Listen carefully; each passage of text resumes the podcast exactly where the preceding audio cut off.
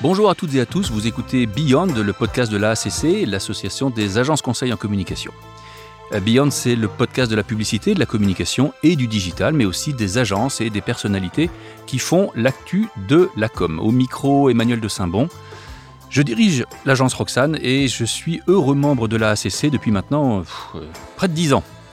Alors, jusqu'à présent, on avait eu deux sujets dans ce podcast. On recevait d'une part les grands patrons d'agences, inspirants, expérimentés, euh, capables de raconter des histoires à n'importe quel propos, et d'autre part, on s'était intéressé au métier même des agences, en recevant à ce micro de jeunes professionnels, nous expliquant leur passion pour l'emplacement d'une virgule dans un claim, leur application à marier les couleurs ou encore leur inventivité à mettre en œuvre un hack eh oui, c'est comme ça qu'on dit maintenant.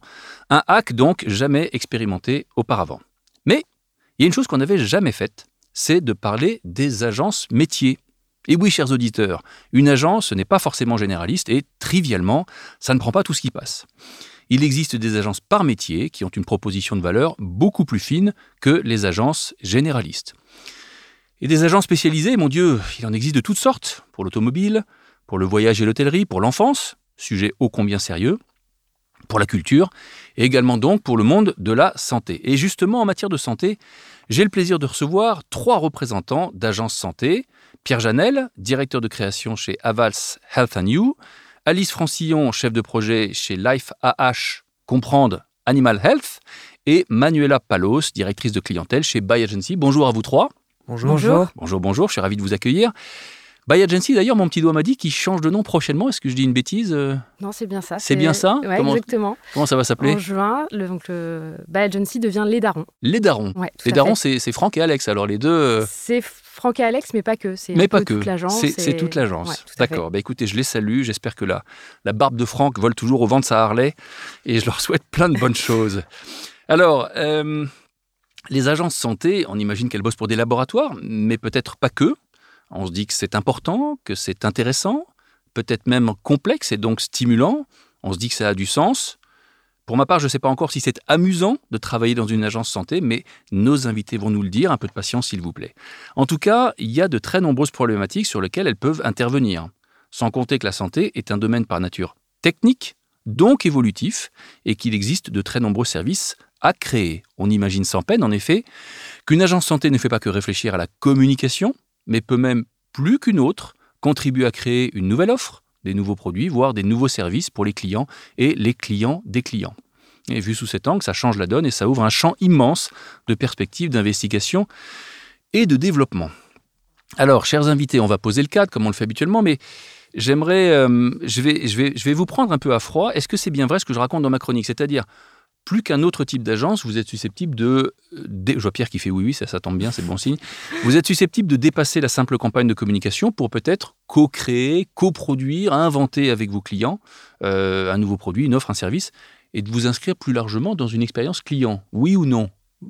Oui. Oui, oui, c'est trois oui. L'émission commence bien. Alors, qui veut essayer de nous raconter ou de partager une expérience où vous avez justement dépassé un peu la, la simple campagne?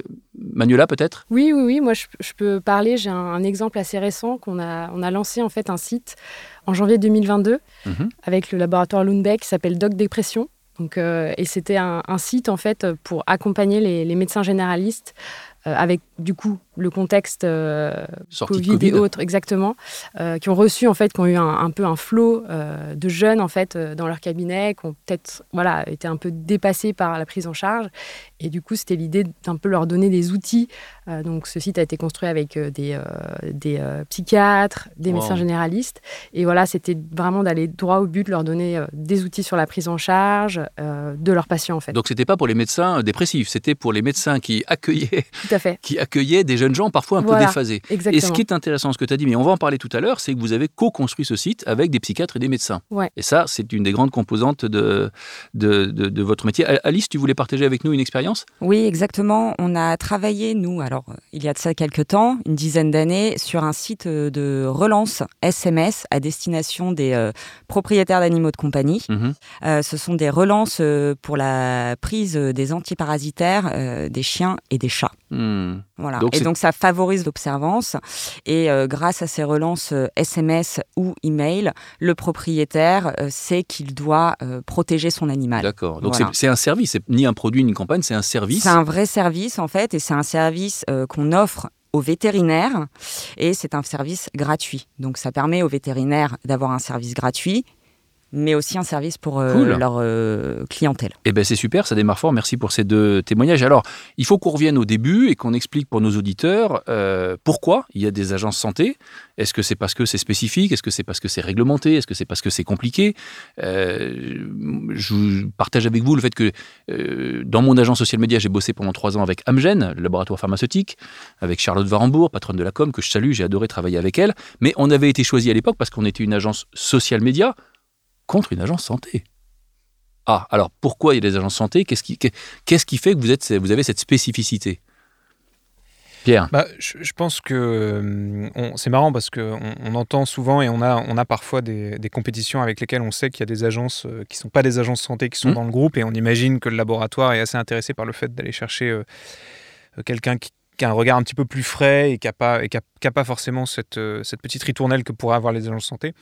En réalité, il y, a une, composante qui est primordiale dans une agence santé, c'est qu'on a, euh, une sorte de BU en plus, un domaine en plus, un service en plus dans l'agence qui est le service médical. Euh, qui sont composés de, de, médecins, de, biologistes, de, tous les professionnels de santé, en tout cas tous les backgrounds scientifiques qui sont nécessaires à la vraie réflexion de sujets santé. Et euh, même si toutes les agences sont capables d'avoir d'excellentes idées et d'aller chercher vraiment des concepts très innovants, il faut toujours mettre ces concepts en parallèle avec une vraie expertise. C'est ça qui, elle, ne peut être donnée que par quelqu'un qui a un vrai background Donc ça veut dire que vous avez, dans vos agences, vous n'avez pas que des concepteurs rédacteurs, des chefs de projet, des directeurs de création, vous avez évidemment des scientifiques, des vétos, des médecins, des psychiatres. Alors on va voir comment sont composés tout ça et que vous co-travaillez avec eux mm. pour produire vos idées, vos services, vos conseils.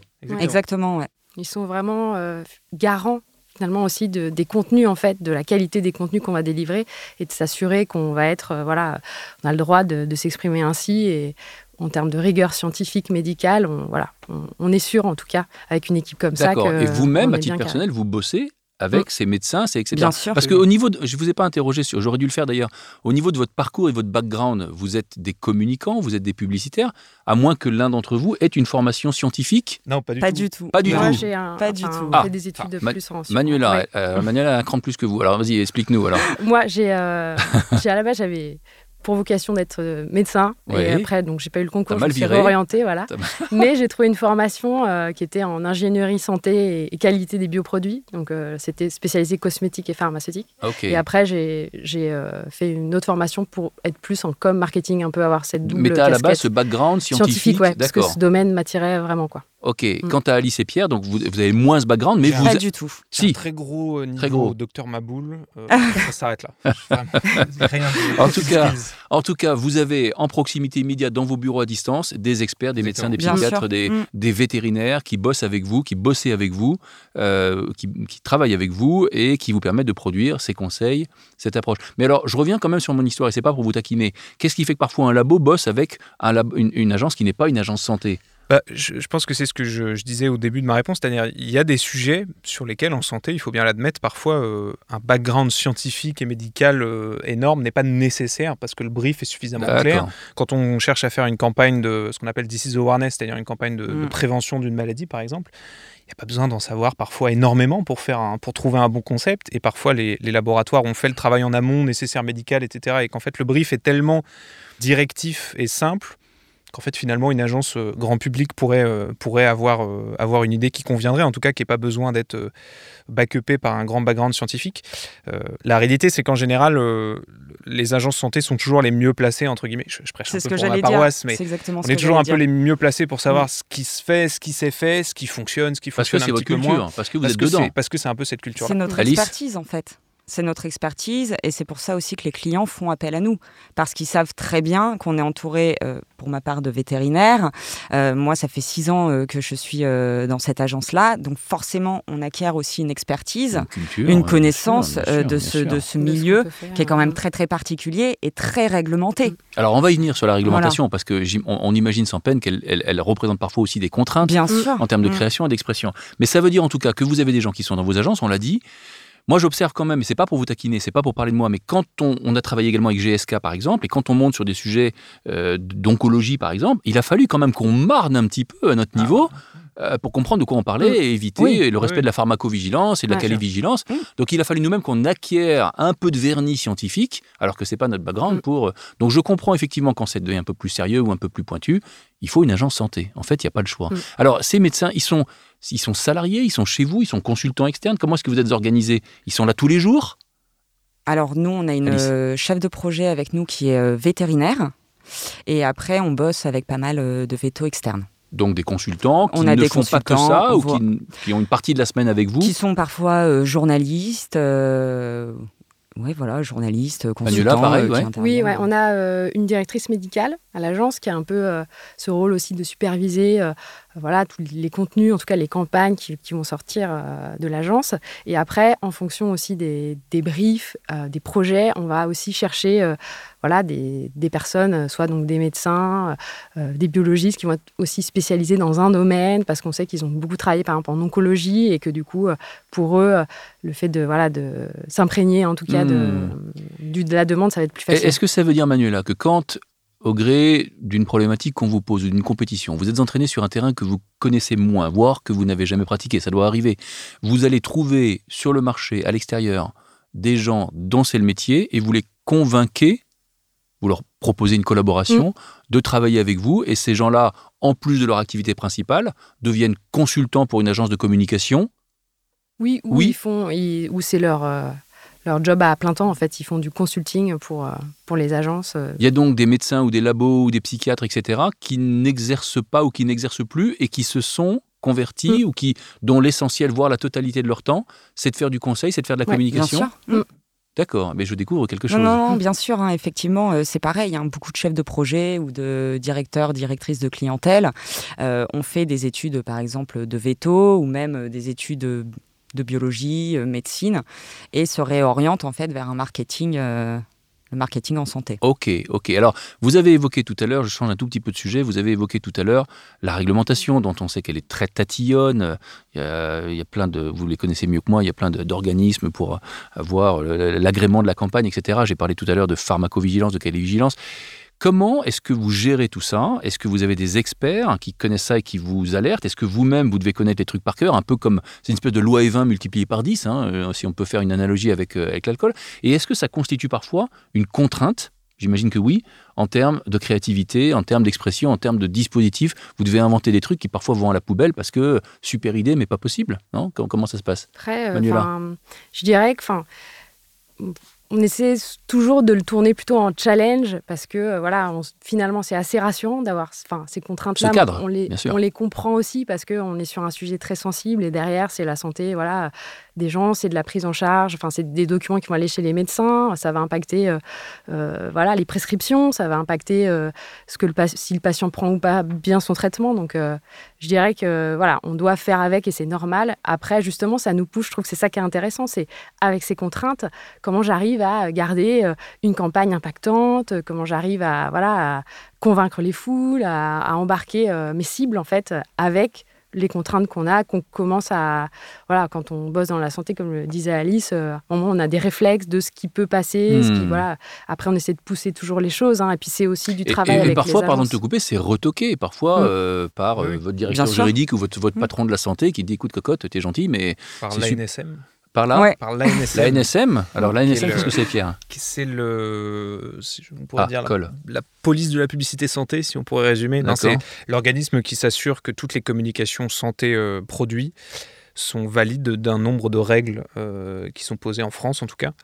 Et donc c'est un organisme, c'est pour être euh, un petit peu comparé au, presque au CSA, à la télévision. c'est un organisme qui, toutes les campagnes produits santé doivent être validées par cet organisme avant d'être publiées. Mais est-ce que ça veut dire que vous, vous avez totalement intégré les règles de la NSM et finalement vous produisez des trucs très très propres ou est-ce qu'au contraire vous cherchez en euh, permanence à pousser les limites vas-y Pierre. Il y a plusieurs étapes. Ce qui est intéressant et, c'est un sujet passionnant, la contrainte dans la santé parce que c'est vraiment euh, quelque chose qui est très présent et en même temps, euh, je suis complètement d'accord avec ce qui a été dit. Nous, on essaie toujours de le voir en challenge et en final, la vraie contrainte, c'est pas les règles en elles-mêmes, c'est l'ambiance qui est qui est donné autour de ces règles et la culture que ces règles ont causé. Et en hmm. fait, les frayeurs de, des clients parfois d'aller sur certains sujets, d'essayer de contourner un petit peu ces règles, est d'autant plus freinante parfois que les règles elles-mêmes en fait. Parce que quand on regarde les règles et on les connaît bien, à peur d'avoir peur, métier, en fait. etc bah, il y a un petit peu cette peur d'avoir peur. Et en fait, on n'a pas envie de se faire toquer par la NSM parce que ça veut dire recommencer toute la campagne, ça veut dire perdre du temps, etc. Donc parfois, par mesure de sécurité, ce qui est complètement compréhensible, on évite d'aller euh, prendre des risques. On est un peu conservateur. Voilà, on, est, on se dit, voilà, vaut mieux peut-être pas aller jouer avec le, avec le feu, entre guillemets. Donc parfois, c'est pas, le, c'est pas le, la chute qui est dangereuse, c'est, la peur de tomber. C'est la peur de tomber. Alice, tu voulais ajouter quelque chose? Non, en plus, je voulais ajouter que euh, selon les pays aussi, la réglementation change. Et eh oui. Donc euh, nous, quand on fait des campagnes au global, on n'est pas sûr euh, que certains wordings vont passer aussi euh, en France. Et ça nous est arrivé de devoir retravailler complètement from scratch une vidéo parce qu'en France, on ne pouvait pas dire ce qu'on a proposé en fait au global. Mais quand même sans que ça remette en cause l'intégralité de la campagne que vous aviez conçue. Non, ça ne remet pas en cause l'intégralité de la campagne, mais on est quand même obligé de changer parfois un peu euh, notre axe de, de, communication et de tourner en fait autour de ce qu'on a proposé au global. Donc c'est ça en plus, il y, a, une adaptation à avoir selon les pays. Ok, tout à l'heure, et dans cet ordre d'idée, Manuela, tu as dit, on essaye d'arriver à, je ne sais plus quel est le terme que tu as employé, à influencer on a, ou à faire bouger nos cibles, etc. Dans le digital, on a vu pas mal de domaines nouveaux, des leviers nouveaux s'ouvrir, je pense notamment à l'influence. Donc je me posais la question en vous écoutant de savoir si vous faites de l'influence, au même titre que j'en fais moi en, en ayant des collabs avec des influenceurs, ou si vous faites du lobby. Je pense notamment en vous posant la question à l'écosystème système assez complexe dans lequel vous êtes, je pense aux associations de patients, qui ont un rôle très important vis-à-vis des labos, non, alors ça, c'est vrai que les, vaches et les chiens, ils n'ont pas la parole. Donc je vais me tourner plutôt vers, vers, Manuela. Vers... Est-ce que vous jouez aussi de ces zones parfois un peu grises qui peuvent échapper parce que c'est des sujets nouveaux ou des leviers nouveaux euh, à, aux foudres de la NSM Comment ça se passe? Oui. Bien sûr, c'est pas des. Je dirais pas que c'est des zones grises parce que maintenant elles sont suffisamment réglementées. En fait, les règles qui sont posées par la NSM, elles, sont suffisamment larges et hautes pour, euh, pour pas être euh, différentes en fonction des formats, si c'est sur du digital ou si c'est sur de l'influence. Mais oui, on travaille énormément avec les, avec les associations de patients, avec les influenceurs. Je pense au milieu des infirmières où, les, où il y a énormément maintenant de profils d'infirmières, d'aides-soignantes, etc., qui prennent une voix et qui ont une vraie voix sur les réseaux sociaux et qui ont même parfois un petit peu plus d'audience que certains laboratoires euh, dans de l'affichage, etc. Donc euh, on prend évidemment ça en compte et, on essaye de, jouer toujours dans les règles qui sont posées par, par l'État et tant mieux qui sont... il y a certaines choses qu'on ne peut pas dire, il y a certaines comparaison qu'on peut pas faire. Euh, il y a une, règle un petit peu fondamentale qu'il faut avoir en tête en santé, c'est qu'une publicité produit santé, par exemple pour un mhm. médicament, mhm. ne peut pas être likée ou partagée de base. Donc pas de réseaux sociaux? Donc a priori pas de réseaux sociaux. A priori. Pas, de post, euh, pas de post Facebook. C'est le a priori qui m'intéresse. Pas de vidéo YouTube, pas de story Snapchat, pas de, etc. Euh, c'est épouvantable. Une Comment, peut-on imaginer un monde comme ça eh ben, C'est ce qui fait la, beauté du métier. ce qui est intéressant, c'est que j'ai dit une communication produit. Mm. Et si on veut que notre produit soit vendu, on n'est pas obligé de faire une communication produit. Sur l'usage, vous pouvez travailler par exemple On peut travailler sur l'usage, ce qu'on appelle un petit peu des campagnes environnement. On peut préparer le terrain sur l'utilisation du produit. Puis si on est leader, on peut partir du principe que si les gens ont, pris conscience de ça, ça, va, ça va retomber sur notre produit.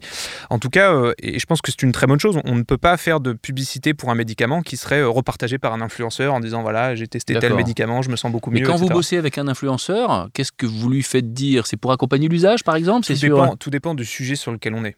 On peut, on peut lui faire parler d'une pathologie, d'une prévention, d'une maladie qu'il faut, où il faudrait un petit peu plus de sensibilisation, de diagnostic. Alice, tu voulais intervenir? Ouais, on a les mêmes contraintes nous aussi, hein, donc on ne peut pas communiquer euh, sur un produit. Alors toi, euh, je, le rappelle, pardon de couper, tu es en, animal. Ouais, en santé animale, donc euh, tout type d'animaux, hein, c'est-à-dire poules, vaches chien, chat, voilà. Vos vaches cochons. Exactement. Mmh. Et euh, donc, euh, on ne peut pas communiquer, nous aussi, euh, sur les produits, enfin sur les médicaments. Par contre, on peut faire des, des campagnes de sensibilisation où, par exemple, on va faire un lancement pour un vaccin, ben, on va tourner autour en lançant une campagne de sensibilisation sur la vaccination des chats. Voilà. C'est ce qu'on va faire. Et c'est comme ça qu'on va s'adresser en fait au grand public. Et euh, bah, pareil avec les influenceurs, on va demander aux influenceurs qui ont un chat, en tout cas pour la campagne pour laquelle je parle, mhm. euh, qui ont un chat, de dire voilà, c'est important d'aller faire vacciner votre, votre animal. Euh, hashtag je vaccine mon chat. D'accord. J'en profite pour faire une petite promotion. Donc en fait, c'est vous travaillez sur le, le, halo, tout ce qui tourne autour de la vente et la consommation du produit dans la prévention, dans l'usage, dans l'observance, dans euh, les services qu'on a évoqués au début de l'émission. Et là, vous êtes un petit peu plus libre. Tout ce qui n'est pas strictement communication produit. C'est ça que je crois comprendre. On peut aller au-delà, en fait. On n'est pas cantonné à faire des lancements de produits, à communiquer sur des produits. On peut communiquer aussi sur les maladies et ce qui, en fait, entoure ce produit. Donc, c'est comme tu disais, des communications d'environnement, des communications de sensibilisation. Voilà. Assez vaste ce qui est alors. Beaucoup plus créatif et intéressant. Exactement. On peut partir du principe que de faire une publicité pour un médicament contre une pathologie de mal de tête, etc., il y, a, potentiellement plein de choses à dire, mais faire une, faire une communication sur la sensibilisation de cette maladie, c'est-à-dire si vous avez ces symptômes-là, attention, c'est peut-être, il faut peut-être faire attention, etc. Il y a beaucoup plus de choses à dire, on peut beaucoup plus toucher les gens et on se, on se sent, je pense, beaucoup mieux quand on a fait une très bonne campagne qui sensibilise les gens plutôt qu'une très bonne campagne qui... Tu vois, en t'écoutant, Pierre, je me dis que ce que tu viens de dire rejoint euh, une des grandes préoccupations qu'ont les jeunes gens, très légitimes, qui est d'avoir un métier qui ont du sens, comme on dit, c'est-à-dire euh, qui n'est pas strictement euh, mercantile et qui et dont, dont, la portée dépasse en fait le simple enjeu de la réussite d'une campagne de vente. Hein. je crois que c'est Manuela? Bah, je trouve que ce qui est intéressant, en tout cas, ça peut être le cas d'une campagne influenceur, c'est quand on est vraiment sur voilà, on est sur un cas par exemple d'errance thérapeutique où on sait qu'il y a des patients qui trouvent pas de voilà, de solutions. Ça peut être des choses très bénignes, ça peut être par exemple des troubles digestifs. Je crois que tu devrais préciser ce que c'est que l'errance thérapeutique. Bah, c'est des, en fait, c'est des patients qui euh, se retrouvent en fait un peu. Euh, enfin, nous, on parle beaucoup de parcours de soins, mm. donc à un moment, il est suivi, il est voilà, soit par son généraliste mm-hmm, ou à mm-hmm, l'hôpital, et puis à un moment, il se retrouve en fait. On, il est lâché. Je donne un exemple. Voilà. Il est lâché. Exactement. Ou alors il a subi une opération. Et puis, il se retrouve avec des douleurs. Et du coup, euh, finalement, euh, on lui dit Bah non, on vous a enlevé euh, voilà, votre petite votre tumeur, donc c'est plus trop mon problème. Et du coup, les, voilà, il se retrouve un peu perdu.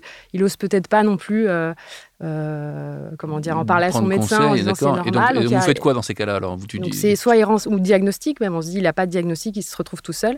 Et là c'est justement au travers notamment de campagnes comme ça, un peu de sensibilisation, euh, voilà, avec des impacts forts, et on essaie de toucher ces gens pour qu'ils puissent euh, voilà, dire allez chez le médecin, il y a des solutions qui existent. Donc là, on est toujours en environnement, mais on va participer voilà, à se dire, je vais peut-être aider à soulager le quotidien de, plein de personnes. Voire à sauver une vie, parce qu'il faut, j'imagine qu'il faut aller les chercher, ces gens il faut aller les trouver, il faut les identifier, il faut les, cibler. Il faut, c'est pas évident. Hein, Et ça, je me dis qu'en termes de sens, en tout cas moi, c'est ce qui me plaît dans la dans la communication santé, c'est se dire que euh, je peux apporter un, voilà, en tout cas l'équipe, un, un, soutien, patient, médecin, et qui a des voilà des solutions et on peut être touché en fait même à titre soit personnel ou dans, dans son entourage. Je me dis que c'est faire bouger la solution quoi. Faire bouger les choses en fait un peu. Se dire que on peut, grâce à une campagne, euh, Ouais, faire bouger les choses. Non, mais dépasser effectivement comme ça, j'imagine que c'est très gratifiant. Alors, mm. bon, donc ce que vous dites, ça me confirme ce que je pensais. Il y a du sens à travailler dans une agence. Je vois Pierre qui trépine là. Qu'est-ce que. ça se voit que j'ai une anecdote. Je je sais pas. Non, non, mais oui, la question du sens, je la trouve hyper intéressante parce que moi, je l'ai vraiment vécu euh, comme un vrai changement. Et je me rappelle quand je travaillais euh, dans l'agence santé, quand j'étais directeur de création dans une précédente agence santé et que j'essayais de recruter en conception d'action, mm. recruter en direction artistique, je voyais des candidats qui avaient une petite réticence quand même à travailler en santé, qui se disaient, ouais, c'est sérieux, c'est sérieux, c'est des grands-pères sur la plage avec l'enfant et tout. Et j'avais j'avais ces trucs-là et j'étais obligé d'argumenter, de dire mais non, santé, c'est chouette, on fait plein de trucs, etc. Et je vois aujourd'hui, je ne sais pas si la pandémie a joué là-dedans ou s'il y a eu une prise de conscience un petit peu plus générale ou que les gens recherchent un métier avec un petit peu plus de sens. J'ai plus besoin d'argumenter. Et le vent en poupe alors, hein, plus attractif en fait. Hein. Maintenant, ils, ils, recherchent, ils en ont peut-être un petit peu marre de vendre des voitures et des yaourts et qu'ils recherchent vraiment quelque chose en disant j'aimerais bien mettre mon talent au service d'une meilleure santé en fait. Alice, tu voulais euh, Je voulais ajouter que euh, travailler en fait en agence de communication santé, c'est comme travailler dans une dans un autre type d'agence. On fait exactement les mêmes choses. Uh-huh. avec du sens. Euh, on va faire, on va partir en shooting photo, on fait des tournages, on fait des campagnes de communication corporate, des campagnes produits, des campagnes de disease awareness. Et on enregistre des voix off, on fait des, des campagnes avec des influenceurs. On fait tellement de choses. Et euh, c'est très très varié et on touche à tout, ah, donc euh, c'est génial. Eh ben, eh ben, merci pour cette. non, mais ça fait plaisir d'entendre cet enthousiasme. Non, mais ça fait combien de temps que tu es dans l'industrie? Alors moi, ça va faire 8 ans. Avant, j'étais en com pharmacien. Mais tu vois, c'est super euh, d'entendre parler comme ça, avec l'enthousiasme presque d'une jeune première, si j'ose me permettre, et de dire, bah voilà, tu as de l'enthousiasme. Et bah, non, mais c'est vraiment top. Et je pense qu'il y, y, a une méconnaissance en fait de ce milieu parfois. Et je sais pas pour vous, mais moi, quand je dis à mes, à mes potes que je suis en agence de com santé animale, Qu'est-ce que tu fais Bah en fait, je fais des trucs super. Ok. Je m'éclate et, et, c'est hyper créatif en fait parce qu'on a quand même un, un champ très libre. Malgré la réglementation, je trouve qu'on peut s'éclater et on n'est pas euh, trop frustré par des guidelines ou des, des, des, choses qui, qui nous... On, a des contraintes par la réglementation, mais euh, les labos nous font confiance et on peut se permettre de, des campagnes un peu décalées qui sortent euh, bah, de ce qu'on fait d'habitude. Ok, alors ça c'était la partie rose de l'émission. Il faut qu'on aborde maintenant la partie sombre. Hein, je vous ai pas prévenu, mais euh... c'était la partie rose. Super. C'est pas la plus fun. Hein. Non, non, mais, mais comme on, a quand même parlé des labos, vous savez qu'on on, sort évidemment de cette période Covid qui a été, qui a été euh, éprouvante pour tout le monde. On a, on a pas mal parlé des labos. Vous n'ignorez pas que les labos ont une image qui est parfois euh, controversée, hein, oscillant entre euh, apporteurs de solutions pour la santé et pour la vie et puis machine à cash, selon certains, euh, sans trop de scrupules. Est-ce que vous êtes impliqué également dans ces problématiques d'image qui sont plus corporate Et qu'est-ce que vous pouvez faire justement pour apporter une forme de pédagogie? Il y aura derrière cette question une deuxième question qui est la question du rôle même de la publicité dans l'évolution des consciences et des usages. Mais ça, je la garde pour tout à l'heure. Je voudrais revenir sur la première question les labos, c'est controversé Oui, hein, on est d'accord. Est-ce que parfois, et qu'est-ce que vous pouvez faire pour... Euh, bah, avec, facile, avec Cavas El on, on, vraiment, euh, on a pris vraiment ce sujet à cœur et, on trouvait qu'il y avait énormément de choses à dire à ce sujet. On a sorti en 2019 une campagne qui s'appelle Il faut être malade pour faire confiance à l'industrie pharmaceutique. Ah, ah. Je la connais. Euh, qui partait du principe qu'en fait 80%, il me semble, il faudra peut-être vérifier le chiffre, mais il me semble que c'est 87% des gens qui ont un traitement font confiance euh, au, traitement et à l'industrie pharmaceutique qui, lui donne. donc il y avait un petit peu ce parallèle de on, critique, on a beaucoup peur, il y a beaucoup d'idées reçues, etc. Et, dès qu'on devient malade et dès qu'on suit un traitement et dès qu'on devient, euh, euh, dès qu'on est dans ce parcours-là, tout d'un coup la confiance revient un petit peu. et il y a beaucoup de choses qui se passent, beaucoup de réflexes qui se donnent et, on, on, voit une vraie différence de perception entre les gens qui suivent un traitement et les gens qui voient un petit peu ça de l'extérieur.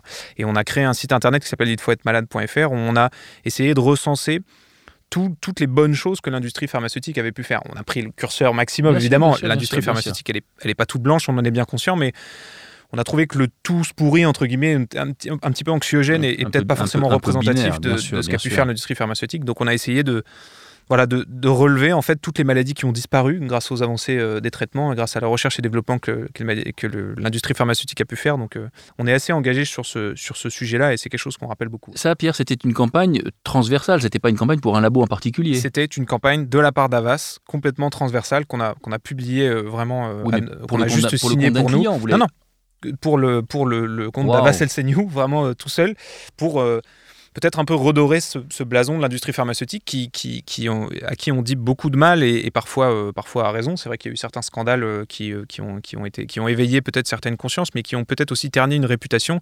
les laboratoires ont toujours eu ce réflexe d'être un petit peu discret, de pas forcément aller sur le devant de la scène, etc. Donc on a, on a choisi de le faire à leur place. D'accord. Il y a eu beaucoup de discussions, et notamment sur Twitter depuis deux ans, beaucoup de contre-vérités qui ont été émises, et parfois à l'encontre des labos pharmaceutiques. Là encore, est-ce que c'est des sujets sur lesquels vous pouvez agir? Lutter contre les antivax, par exemple, lutter contre les contre-vérités flagrantes. Est-ce que vous avez des équipes qui sont digitales, qui sont spécialisées en matière d'influence, en matière de surveillance? Est-ce que vous faites de la veille Ce genre de choses, ça fait partie de vos sujets? Ou est-ce que vous êtes un peu plus loin de ces sujets-là? Euh, non, nous, on, ouais, ouais, ouais, on a, bon, nous, on a quelqu'un euh, qui est en charge de toute la partie, en fait, une directrice digitale, du coup, qui gère un peu tous ces sujets-là. Et je dirais que finalement, euh, je pense qu'il y a beaucoup de choses à faire. Enfin, en effet, c'est parfois très décrié. Et il y a pas mal de choses finalement. C'est nous, finalement, en, creusant un peu euh, les projets avec les clients, on en découvre plein. On se dit, mais finalement, euh, à part, ouais, on voit quelques trucs sur le site internet, on se rend pas compte finalement de, comme disait Pierre, de tout ce qui est recherche et développement. Il y a plein de voilà la recherche qui investit par exemple dans les maladies rares. Enfin il y a des choses quand même qui se bougent même si ça prend plus de temps. vont euh, aboutir et s'ils vont euh, faire le break-even et, euh, et, je pense que c'est en effet aussi un volet voilà corporate intéressant. Moi j'avais travaillé aussi sur quelques projets où il y a des collaborations avec des startups pour voilà aussi être dans l'innovation et, et, trouver des, des, solutions techniques innovantes pour pour voilà pour des solutions patients très pratique. Donc je trouve ça aussi euh, hyper intéressant, toutes ces collaborations, et c'est pas forcément valorisé tout le temps par. Je, je réagis sur ce que tu viens de dire, c'est-à-dire que vous introduisez parfois des acteurs spécialisés. Tu viens de citer le, une start-up ou le, principe de travailler avec une start-up. Ça veut dire que parfois, dans vos recherches, vous amenez une start-up à votre client qui a telle solution, et vous, je le redis, co-construisez. Et là, vous vous retrouvez dans un rôle où la communication accompagne, sensibilise, fait évoluer les usages vers du positif et non pas, euh, comme la publicité est parfois décriée, c'est-à-dire vous êtes là juste pour vendre, ou pour faire vendre plus, ou pour enrichir des capitalistes.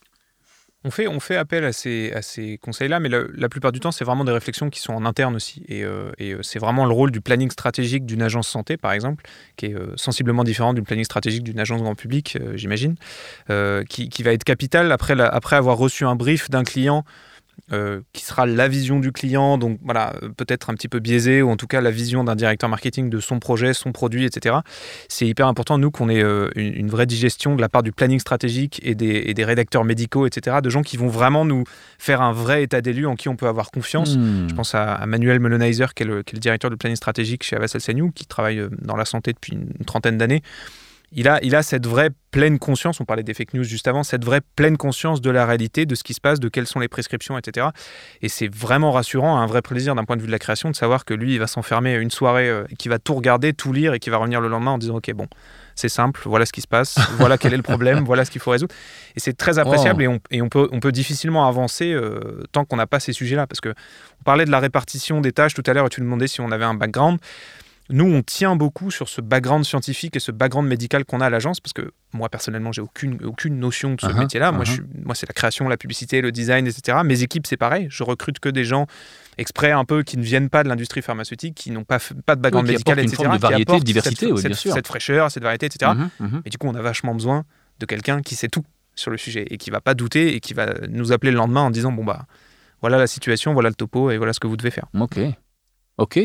Super. quitte à aussi, je trouve qu'intéressant dans ce que tu dis, c'est de finalement parfois aussi se dire, euh, je rechallenge aussi euh, le brief, ou en tout cas Bien sûr. la chose voilà, qui est très mm. orientée, de se dire finalement on remet un peu à plat et bien sûr on a des contraintes, mais on va essayer de, voilà, de peut-être les orienter sur d'autres choses pour voilà, pousser vraiment euh, voilà, ce, en quoi on, croit. Ce qui est intéressant, et on arrive peu à peu à la fin de l'émission, ce qui est intéressant dans ce que vous dites, c'est que la présence de scientifiques, combinée à l'expérience que vous avez, vous amène à avoir, je pense, une certaine autorité auprès de vos clients et que quand vous êtes amené à challenger un brief, j'imagine, en tout cas je vous le souhaite, que le client vous écoute et peut infléchir sa demande vis-à-vis de vous. Oui, Alice, non? Oui, il nous écoute un peu plus parce qu'on a une, on en revient à l'expertise en fait qu'on a, c'est-à-dire que même si on n'est pas euh, médecin, euh, scientifique, euh, veto et tout, on, a quand même une connaissance de ce milieu qui, qui, est différent des autres, des autres agences. Donc quand on vient de challenger un brief, le client va à son tour se poser aussi des questions. Et peut-être qu'il va aller dans notre sens, et peut-être qu'il va dire. Et parfois non, bien sûr. Bah oui, bien sûr, bien sûr, bien sûr, Bon, bah écoutez, c'est super. En tout cas, je vous souhaite euh, plein de bonnes choses et plein de belles campagnes. Je, on, est, on est à la fin de l'émission, donc je vous remercie à tous de l'avoir écouté. On espère que vous avez apprécié. Euh, si c'est le cas, n'oubliez pas, dites-le nous, commentez, partagez, parlez-en autour de vous. Alice, Manuela, Pierre, merci pour votre franchise, le partage de votre expérience. Euh, grand merci à, à, Frédéric Hamelin de Copacabana Productions. Rémi Janot, son acolyte. Merci Rémi. Euh, je rappelle que cette émission a été produite à l'initiative de l'AACC, donc l'Association des agences conseillers en communication. Tous les épisodes précédents sont disponibles sur vos plateformes d'écoute favorables et sur Beyond, le site dédié au métier de la com, beyond-talent.com. Salut à tous, bonne journée.